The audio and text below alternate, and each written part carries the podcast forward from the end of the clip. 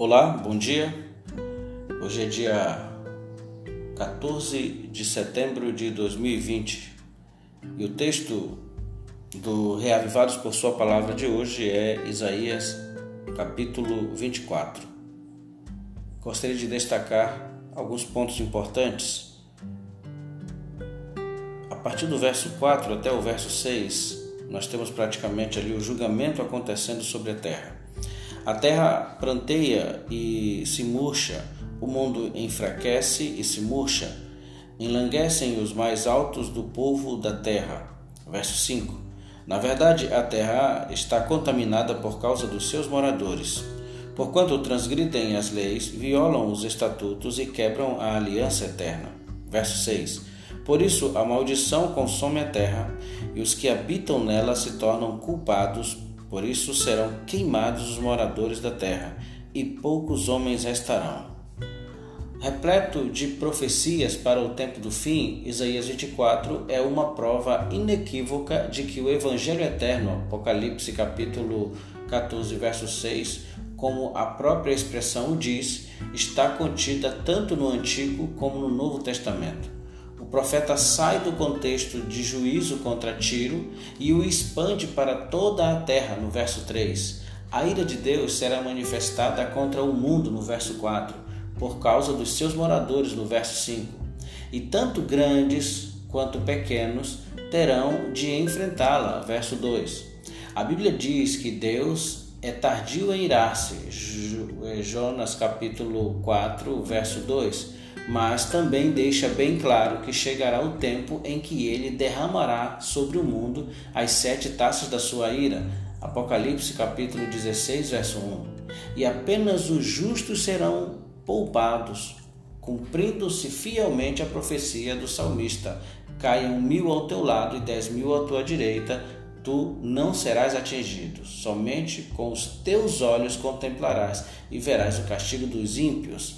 Salmo 91, verso 7 e verso 8. A obediência, como foi no princípio, será o que definirá o destino eterno de cada ser humano.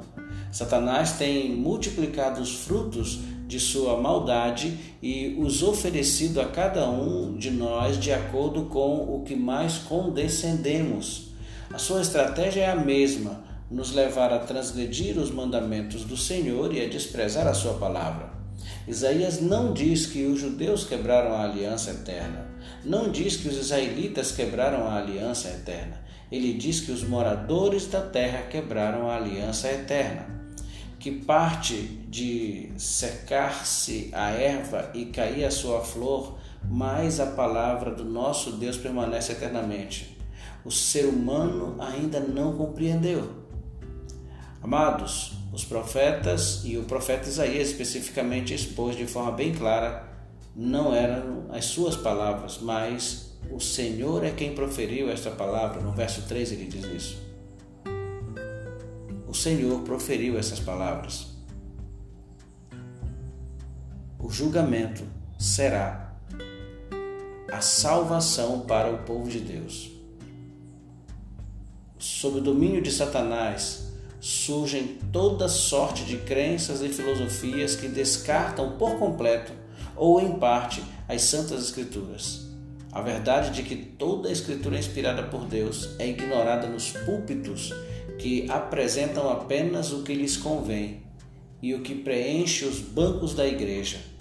E milhares, milhares e milhares vão sendo arrastados para a maldição que consome a terra. Mas o Senhor virá o livro de Isaías, exatamente nesta área que nós estamos estudando aqui, é muito comumente considerado o Apocalipse de Isaías. Apocalipse capítulo 22, verso 7 diz: Eis que venho sem demora. É a promessa do nosso Senhor e Salvador Jesus Cristo. Não é Ele quem tarda a sua promessa, amados, mas a nossa teimosia que o faz longânimo, segundo Pedro capítulo 3, verso 9. Hoje, se ouvides a sua voz, não endureçais o vosso coração. Hebreus capítulo 3, verso 15. Mas glorificai ao Senhor e ao nome do Senhor. Verso 15 também.